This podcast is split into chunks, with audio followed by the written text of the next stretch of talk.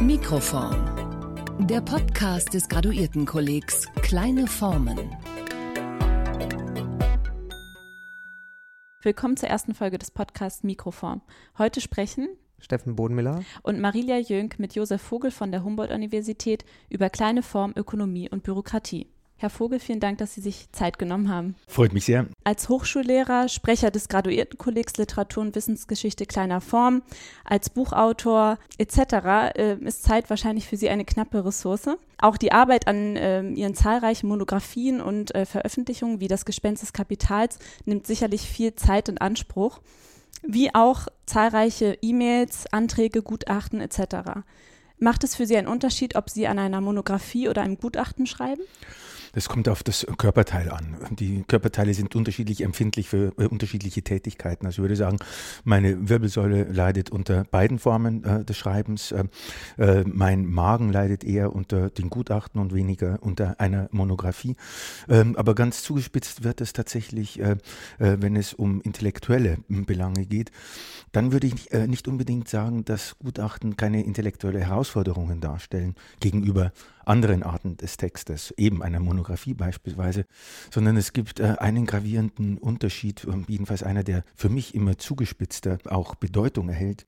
Das ist die Tatsache, dass ähm, im seriellen Schreiben von Gutachten man nicht mehr von der Last des Urteilens äh, befreit wird. Das heißt also, das Gutachten ist gewissermaßen ein Emblem für die Universität als eine Urteilsmaschine und ruft da natürlich auch alle Beschwernisse, die das Urteilen mit sich bringt, auf. Das heißt also Entscheidungsprobleme, Urteilen aber auch über Lebensgeschichten beispielsweise, Bewertungsprobleme, Evaluationsfragen und so weiter. Also alles, was letztlich auch sonst in einer Evaluationsgesellschaft kursiert. Also deswegen würde ich sagen, gibt es ein doppeltes Unbehagen dabei, nämlich auf der einen Seite Entscheidungen treffen zu müssen, häufig auch in schwer entscheidbaren Räumen und auf der anderen Seite äh, im Grunde mit dazu beizutragen, dass äh, das, was Foucault einmal die überall verteilten Mikrogerichte genannt hat, auch hiermit gewissermaßen beliefert werden. Das heißt dann also, dass der Schreibprozess vielleicht als Schreibprozess in den Hintergrund tritt gegenüber Entscheidungsprozessen, Urteilsprozessen und das Schreiben an sich, das, was als Tätigkeit mhm. übrig bleibt, was dokumentierbar ist, was in Aktenordnern landet, das ist ein Beiprodukt einer besonderen Form der Tätigkeit, ja, die man als Hochschullehrer ausübt? Natürlich als Hochschullehrer, aber ich meine, äh, äh, dieses ganze Genre der kleinen und mittelkleinen Formen, das heißt also nicht nur jetzt äh, Gutachten, Empfehlungsbriefe, sondern auch Anträge etc. Das heißt also, die zwei Formen, in denen man sich entweder der Begutachtung aussetzt oder selbst begutachtet, haben tatsächlich diesen Hochschulbetrieb sehr stark invadiert im Augenblick. Also das ist ein Strom, der im Augenblick äh, den Dammbruch bereits hinter sich hat.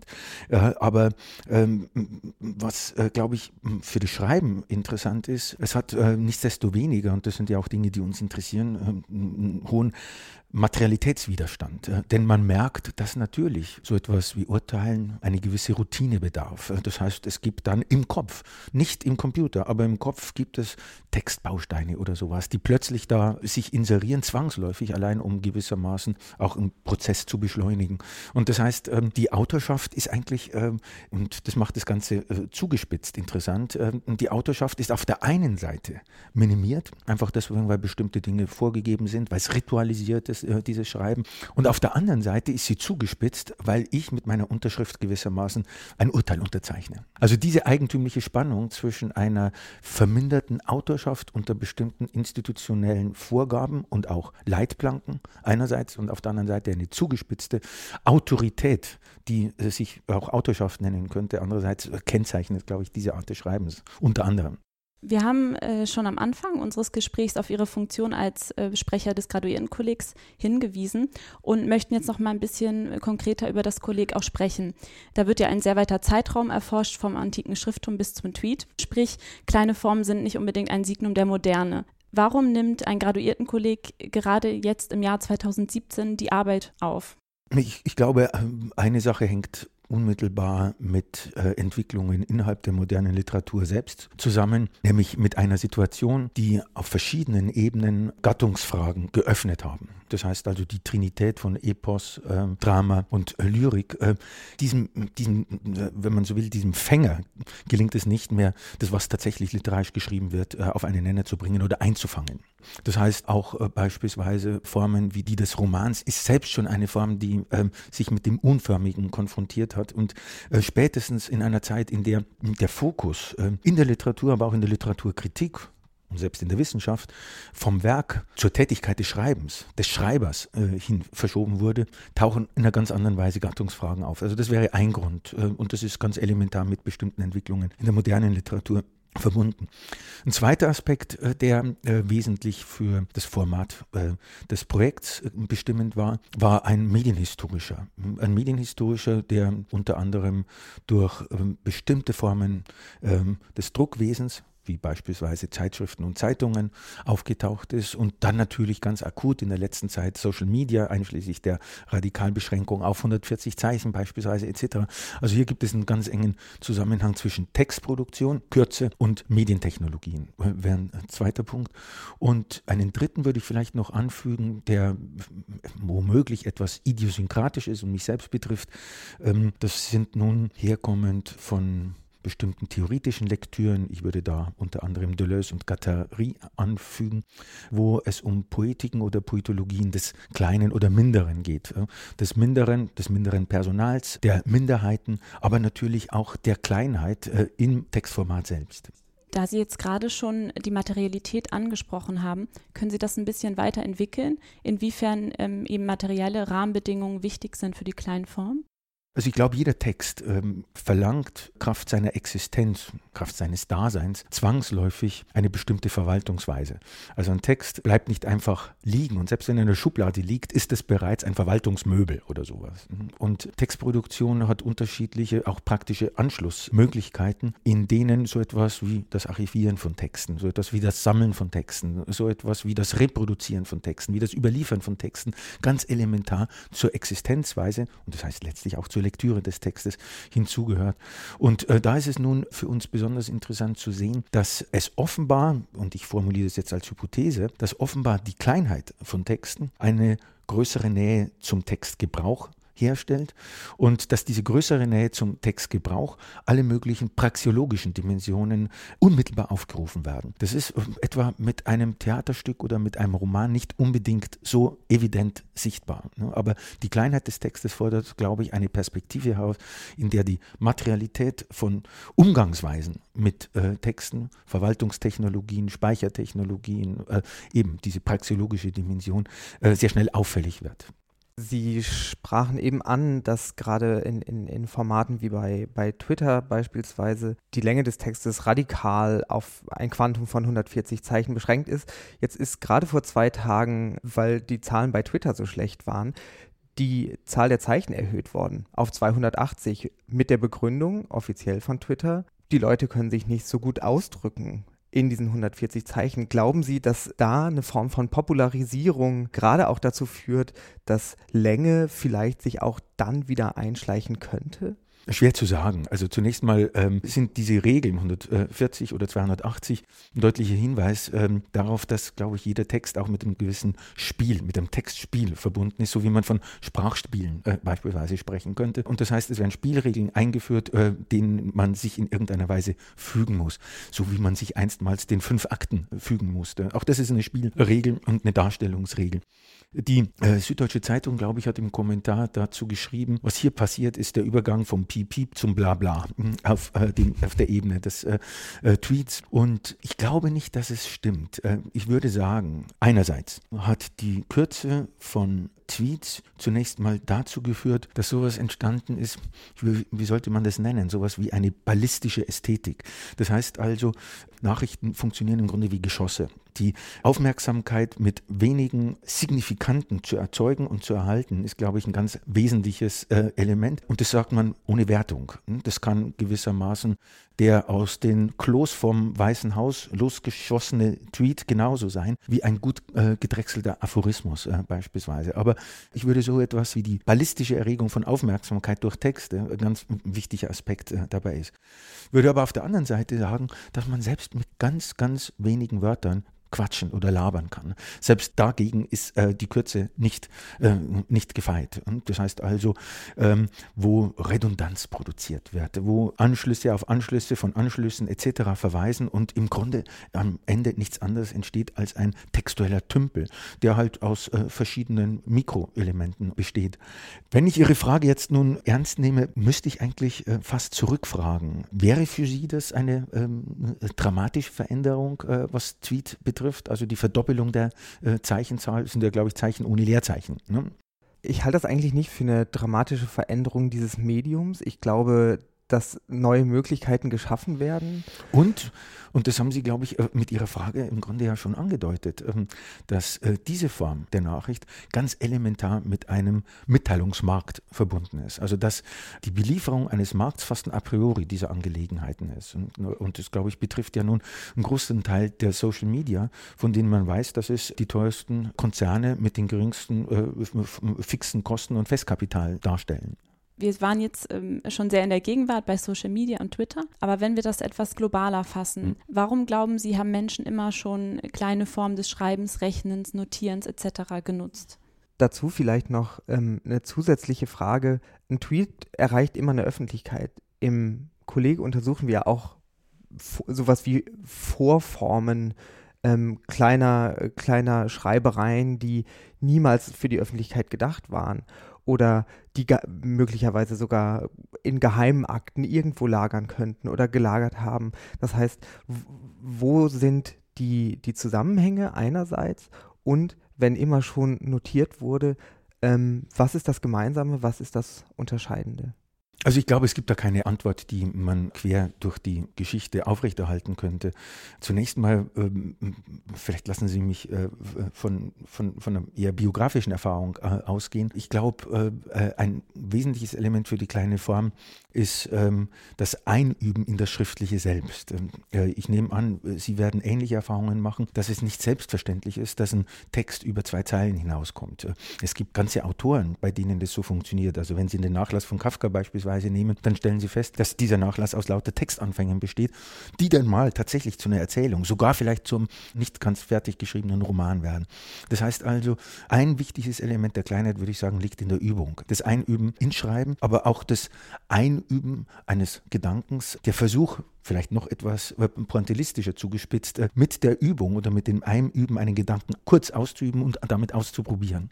Also ich glaube, es gibt mit dem Kleinen zunächst mal durchaus ein Schreib- Gedankenexperiment, das damit äh, verbunden ist. Und da spreche ich aber jetzt äh, für mich und auch für die Vorliebe, die viele Leute, glaube ich, teilen, äh, dass Formatwahl ganz wichtig ist. Das heißt also, ein Gedanke fühlt sich anders an, wenn er in einem Oktavheft geschrieben ist, als äh, auf einem DIN A4-Ringblock beispielsweise. Ne? Ganz wichtig. Also wie viel Papier erträgt eine Überlegung und Aperçu um sich herum. All diese Dinge, glaube ich, spielen in irgendeiner Weise eine Rolle. Das wäre eine Seite. Die andere Seite ist, und das hat nun, glaube ich, mit Kulturen zu tun, die zwar vielleicht schon Schriftkulturen, aber nicht grundsätzlich literale Kulturen waren, also durchalphabetisierte Kulturen. Da spielt so etwas wie der Aphorismus eine große Rolle. Das heißt also eine kleine Form, die mit einer bestimmten Merkfähigkeit verknüpft war. Also zum Beispiel eben äh, dann äh, in der Antike die Medizin und der Aphorismus, diese äh, Verknüpfung. Das heißt also eine schnelle Einübung für einen schnellen Blick auf eine schnelle Diagnose etwa. Oder Sprüchesammlungen etc. Also da kann man, glaube ich, das ist eine völlig andere Perspektive, einen innigen Zusammenhang zwischen einer schriftlichen und einer mündlichen Kultur erkennen, in dem äh, der äh, Zusammenhang von geschriebenen, aber auch memorierbaren ganz wesentlich ist. Dann, wenn Sie mich noch einen dritten, aber wir können da unendlich weitermachen, einen dritten Aspekt nennen äh, lassen, der wiederum jetzt mit moderneren Aspekten zu tun hat, das ist die Nachricht oder das, was noch bis ins 18. Jahrhundert die Zeitung genannt wurde. Das heißt also ein kurz gefasster Text, äh, der in der Form einer komprimierten Botschaft informiert. Äh, typisches Beispiel ist der Polizeibericht, das was auch äh, äh, Heinrich von Kleist in den Berliner Abendblättern abgedruckt hat. Also ähm, aus den laufenden Aktualitäten heraus gewissermaßen Kürzel des heutigen Tags. Sie haben gerade schon Kleist angesprochen und auch Kafka und damit ja gewisserweise auch Scharnierstellen mhm. zwischen Bürokratie und Literatur. Mhm. Uns interessiert dieses Verhältnis von der kleinen Form, die sich irgendwie zwischen der Verwaltung und der Literatur und der Ökonomie und vielleicht noch vielen anderen Feldern bewegt. Kann man mit literaturwissenschaftlichen Kategorien eine Analyse der kleinen Form betreiben, wenn diese sich doch gerade vielem entzieht, was vielleicht unter heutiger Perspektive typisch für literarische Texte ist?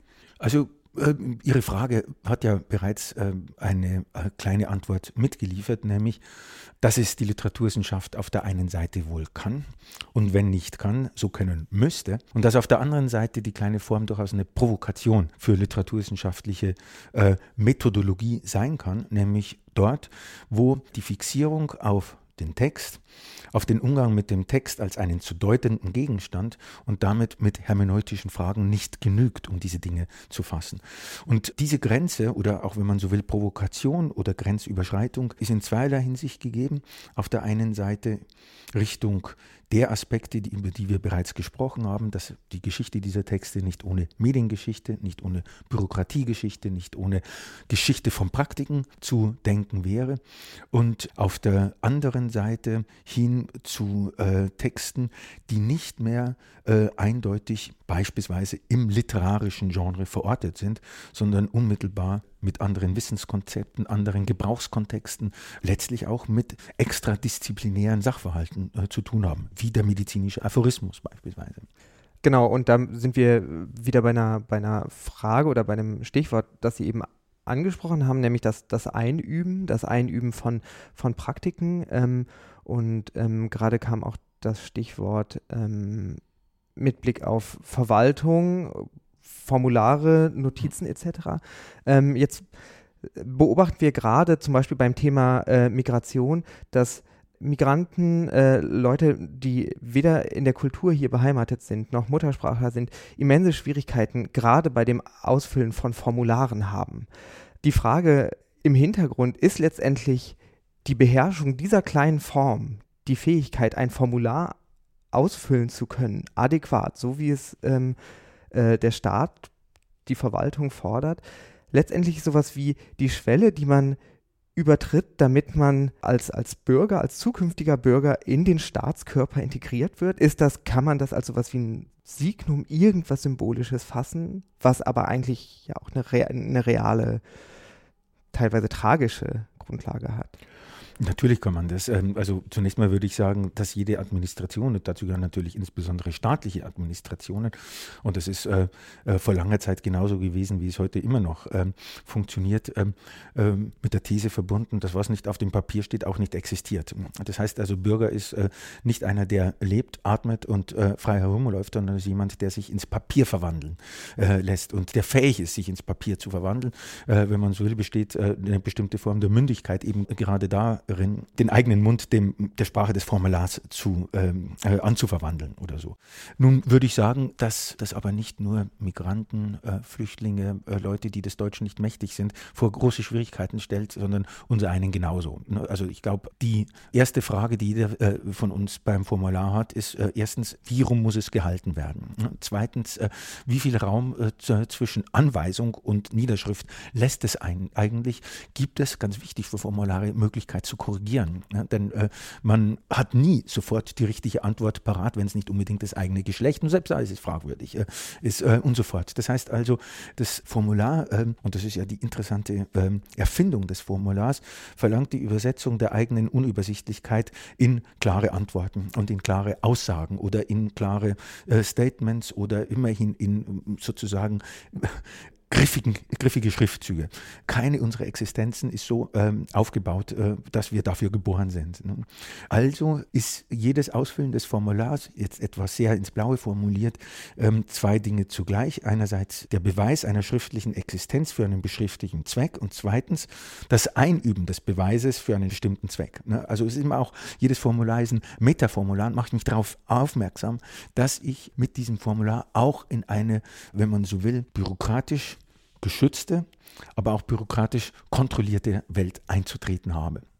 Ist zum Beispiel das geflügelte Wort, das ist mir bei der Recherche untergekommen, von der Wiege bis zur Bahre, Formulare, Formulare, ein, ein Lament äh, mit einem festen Metrum gereimt, letztendlich über literarische Kategorien beschreibbar. Ist das so eine Art oder drückt sich da vielleicht so eine Art des Unbehagens derjenigen, die dieses Wort im Munde führen, genau dem gegenüber aus, ähm, was sie beschrieben haben und ist vielleicht dann dadurch das, das Medium der Kunst, des, der freien schriftlichen Gestaltung eigentlich auch immer eine Form der, der Gegenkraft, das heißt eine kreative Gegenkraft, die sich in diesem Aphorismus äußert. Also es lässt sich, glaube ich, nicht so ähm, ohne weiteres und so einfach beantworten. Denn äh, zunächst, glaube ich, äh, äh, sind bestimmte bürokratische Alphabetisierungsschübe dafür verantwortlich, dass überhaupt auch so, so wie Literatur zirkulieren kann. Man kann es auch an einzelnen Genres nachweisen. Also ähm, sowas wie die äh, italienische doppelte Buchführung äh, führt in bestimmten Bereichen tatsächlich auch zu so etwas wie ins Tagebuchführen hinein, ins Rechenschaftsbuch, in das, was man niederschreibt, in das, was der mündige Bürger privat im Verhältnis zu seinem eigenen Schreiben produziert. Also es gibt äh, äh, tatsächlich Übergänge, genauso wie beispielsweise im Wilhelm Meister empfohlen wird, äh, dass äh, äh, Wilhelm doch, wenn er durch die Gegend fährt, Apodemiken äh, verfassen soll. Das heißt also Beschreibungen von Städten, von Berufen, von Landschaften etc. Also das bürokratisch definierte Schreiben gibt doch sehr viele Anweisungen dafür, wie man auch an anderen Orten und zwar etwa auch ungebunden schreiben kann. Und nicht von ungefähr, glaube ich, gibt es immer wieder auch direkte, äh, durchaus auch äh, interessierte Aufnahmen dieses Schreibens. Äh, denken Sie an Stasi-Romane, wo das Protokoll gewissermaßen bei Hilbig, ich oder sowas aufgegriffen wird, um ein protokollarisches, bürokratisches Schreiben zum Vorfall der Bürokratie werden zu lassen. Ähnliches kann man, glaube ich, bei Kafka äh, feststellen, wenn auch die intelligenteren äh, Kommentare zu Kafka immer festgestellt haben, also seit Wagenbach und dann auch bei Deleuze-Guattari, dass diese Sprache eigentlich nur als Bürokratensprache existierte. Das war kein Verkehrsdeutsch in Prag, sondern das war eine Amtssprache. Und diese Amtssprache wurde unmittelbar literarisch. Also ich glaube, interessanter als nach Gegenkräften zu suchen, wäre zunächst mal danach zu fragen, wo gibt es überhaupt Überschneidungen äh, von unterschiedlich ritualisierten äh, Schreib- und Sprachformen. Da Sie gerade schon ja. Kafka angesprochen haben, möchten wir noch ein bisschen mehr über ihn sprechen. Und ähm, da haben wir in unserer Recherche gesehen, dass Sie ein Herausgeber eines Kafka-Breviers sind und ähm, indem Sie im Vorwort auf die Rolle der kleinen Literatur bei Kafka aufmerksam machen. Können Sie noch einmal rekapitulieren, was diese kleine Literatur ist? Also bei Kafka äh, wird ähm, die kleine Literatur äh, mit einem ganz bestimmten äh, Format, auch mit einer ganz bestimmten Herkunft äh, verbunden. Und man muss dazu sagen, dass das die wenigen, wenn man so will, fast poetologischen Aussagen von Kafka überhaupt sind, der ja jetzt nicht unbedingt als Literaturtheoretiker bekannt wurde. Hintergrund dieser kleinen Literatur und dieser Aufzeichnungen dazu bei Kafka ist die Begegnung mit dem jiddischen Theater in Prag äh, gewesen, äh, das Auftauchen einer osteuropäischen, polnischen, jiddischen viele Truppe in Prag, die für Kafka in vielerlei Hinsicht äh, mit dem Attribut des Kleinen versehen wurde. Zunächst einmal äh, Vertreter einer Minorität, das heißt letztlich Ghetto-Literatur. Äh, also minoritär im Sinne von, äh, oder minder klein im Sinne von minoritär. Äh, zweitens in der Art und Weise, wie diese Stücke gespielt werden, mit den erbärmlichsten Mitteln. Stühle, die zu Thronen werden ähm, und Pappe, aus denen man Kronen herstellt Welt, äh, Betttücher, die als Vorhänge dienen und so weiter. Das heißt also auch hier wird eine lebensweltliche Kleinheit äh, vorgeführt, die mit der, wenn, es, wenn Sie so wollen, mit minderen Mitteln zusammenhängen. Und äh, klein äh, auch nochmal in einer anderen Weise, nämlich ähm, äh, insofern auch die Gattungen ähm, jetzt nicht die große Form, nicht die Tragödie etc. Äh, bemühen, sondern ins Burleske gehen, ins Volkstheaterhafte oder ins Operettenhafte etc. Also das sind verschiedene verschiedene Aspekte des Kleinen, die für Kafka interessant geworden sind. Und der wesentliche Effekt, und das glaube ich war sozusagen auch der entzündliche Kern äh, für ihn, bestand eigentlich darin, dass in dieser Literatur ein höherer und schnellerer Zirkulationsgrad in den jeweiligen Gemeinschaften, also zum Beispiel eben in äh, ostjüdischen Gemeinschaften, in den Ghettos, hergestellt werden kann. Eine Literatur, die durch ihre in Anführungszeichen Kleinheit weniger Ausschluss Bedingungen formuliert.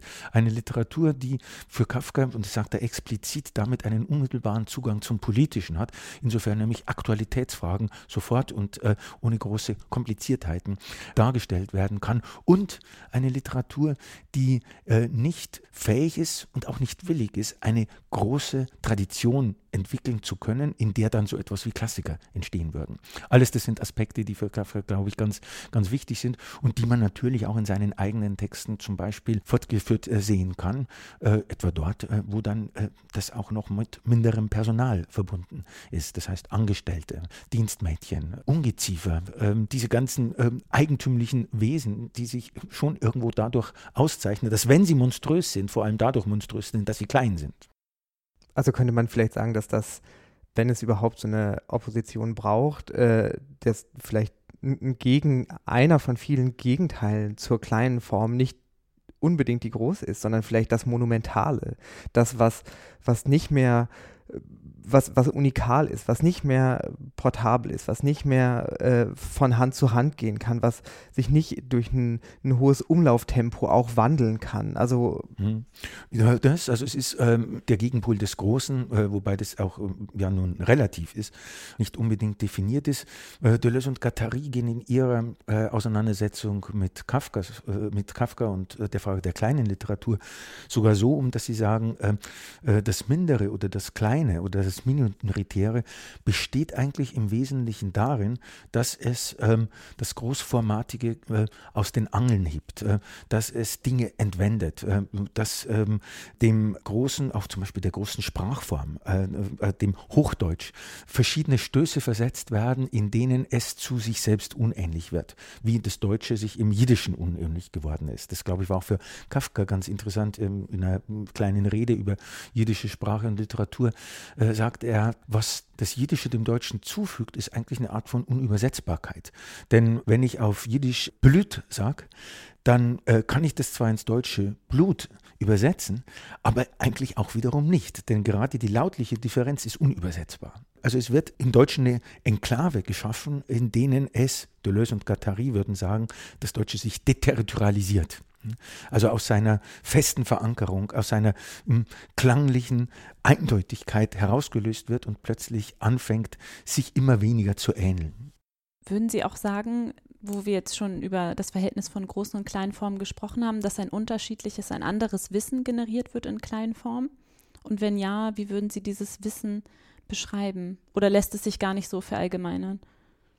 Ich glaube, es lässt sich nicht verallgemeinern. Man könnte zunächst mal, das ist wenig überraschend, äh, sagen, dass kleine Formen natürlich einen elementaren Anteil an der Verwaltung von Wissen haben. Äh, äh, und Verwaltung von Wissen, glaube ich, meine ich wirklich von der Erhebung des Wissens, also der Produktion von Wissen. Denken Sie da beispielsweise an Laboraufzeichnungen, an äh, Notizen, an Notizhefte, die nötig sind, um überhaupt so etwas wie eine Experimentalszene herzustellen. Die Dinge sind in der Wissenschaftsgeschichte im Augenblick ja bereits gut untersucht. Und auf der anderen Seite natürlich auch in der Wiedergabe von Wissen, also die kleine Form in Form des Enzyklopädieeintrags, des Lexikonartikels, die kleine Form aber auch beispielsweise als Akademieaufsatz, Akademieschriften, die seit dem 8, 17., 18. Jahrhundert auftauchen und die kleine Form regelrecht privilegieren bis heute, sodass es ganze Wissenschaften gibt, äh, die die Monographie gar nicht mehr kennen. Naturwissenschaften arbeiten nur noch über äh, die kleine Form des Artikels oder des Aufsatzes. Also das heißt, von der Produktion äh, über die Archivierung bis hin zur Vermittlung, auch dann beispielsweise in Schulbüchern, in bestimmten Formen der didaktischen Anordnung spielt die kleine Form eine zentrale Rolle in der Erhebung und Zirkulation, Rezeption äh, von Wissen. Es kommt aber ein, zweite, ein zweiter Punkt dazu. Ich glaube, die kleine Form, und wir hatten ja äh, bereits über Dinge wie Tweets und Twitter geredet, die kleine Form, glaube ich, äh, bringt nochmal einen anderen Aspekt des Wissens ähm, zum Vorschein, ähm, den man häufig vergisst, der aber für uns Moderne, glaube ich, ganz wesentlich geworden ist, nämlich die Frage der Information. Würde sagen, Wissen ist nicht gleich Information, denn äh, Information kann ähm, äh, ein Schimpfwort genauso sein wie ein, äh, eine Meinungsäußerung. Aber Information, glaube ich, hängt äh, ganz elementar mit einem Verhältnis von Rauschen und Redundanz zusammen und damit eben auch mit, äh, dem, mit der Frage, wie wird ähm, äh, Aktualität beispielsweise verdichtet. also Information, ich nehme an, ähm, dass Luhmann das, soviel ich weiß, so definiert hat, Information zeichnet sich, die, sich durch die Differenz des Neuen aus. Und das Neue erscheint am prägnantesten tatsächlich in der Form der Verkürzung, äh, der kurzen Form, äh, des kurz äh, gehaltenen. Oder eben auch, wie Lauren Deston formulierte, die Fakten sind kurz. Und dadurch wird Ihnen ein, ein leichteres, höheres Umlauftempo erstmal gewährleistet, weil man könnte jetzt zum Beispiel auch sagen, dass wenn es mit einem Faktum startet, dass eine riesige Industrie in Gang gesetzt wird, die entweder versucht zu falsifizieren oder zu verifizieren, sodass das Faktum am Ende vielleicht umstellt ist von, von Heerscharen, die, die sich irgendwie damit auseinandersetzen müssen. Ja, äh, natürlich. Also ich denke, dass äh, spätestens äh, seit es so etwas wie einen Markt äh, der, äh, des öffentlichen Vertriebs für Informationen gibt und spätestens seitdem dieser Markt uns auf eine bestimmte Form des Aktualitätsverhältnisses verpflichtet. Also wir können dieser Aktualität nicht entkommen. Also wir können auf diese, äh, auf diese Kodierung unseres Weltzugangs äh, durch Aktualitätsdruck äh, nicht verzichten. sonst fallen wir aus dieser Welt heraus. Ne? Also das bestimmt ganz wesentlich die Modellierung unserer Welt. Äh, spätestens seit äh, dieser Zeit äh, ist, glaube ich, ähm, die kleine Form das Wesentliche.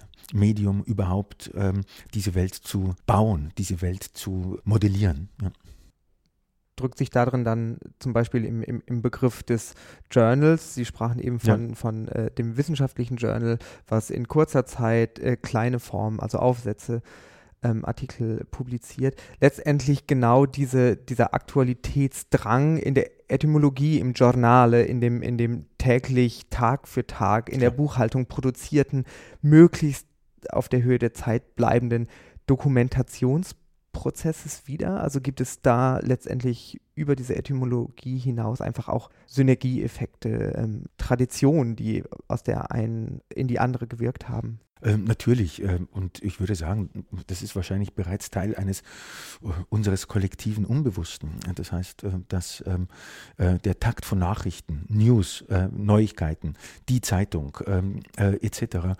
Ähm, ganz äh, wesentlich unser Leben strukturieren. Und in der Hinsicht äh, sind wir selbst sozusagen formatiert durch kleine Formen dieser, dieser Art. Also es wird eine bestimmte temporale Ökonomie hergestellt, die eben jetzt beispielsweise nicht nicht nur äh, so etwas wie, wie es früher war, Tagesabläufe strukturiert, äh, indem man äh, wusste, um 20 Uhr ist die Tagesschau oder sowas, sondern die, glaube ich, auch äh, unser Verhältnis zur Art und Weise des Lesens ganz elementar bestimmt. Das heißt also, wir lesen eine Nachricht, die wir schon gelesen haben, nicht noch einmal.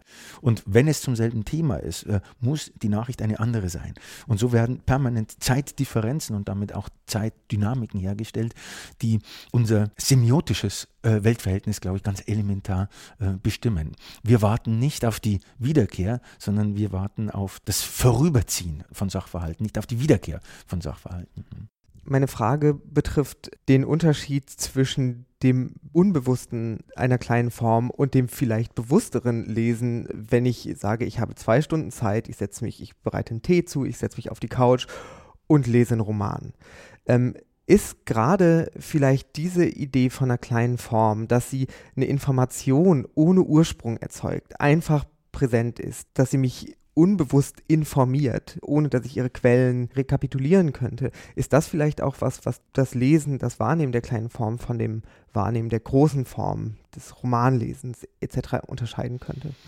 Nicht unbedingt. Ähm, also ich glaube, äh, jede Textform erzeugt ein eigenes Verhältnis zur Knappheit des Sinns oder zum Sinnüberschuss. Und ähm, äh, wenn wir beispielsweise äh, über Dinge wie Tweets reden, dann besteht, glaube ich, ein großes Interesse darin, Sinnüberschüsse zu minimieren und Informationskohärenz zu maximieren.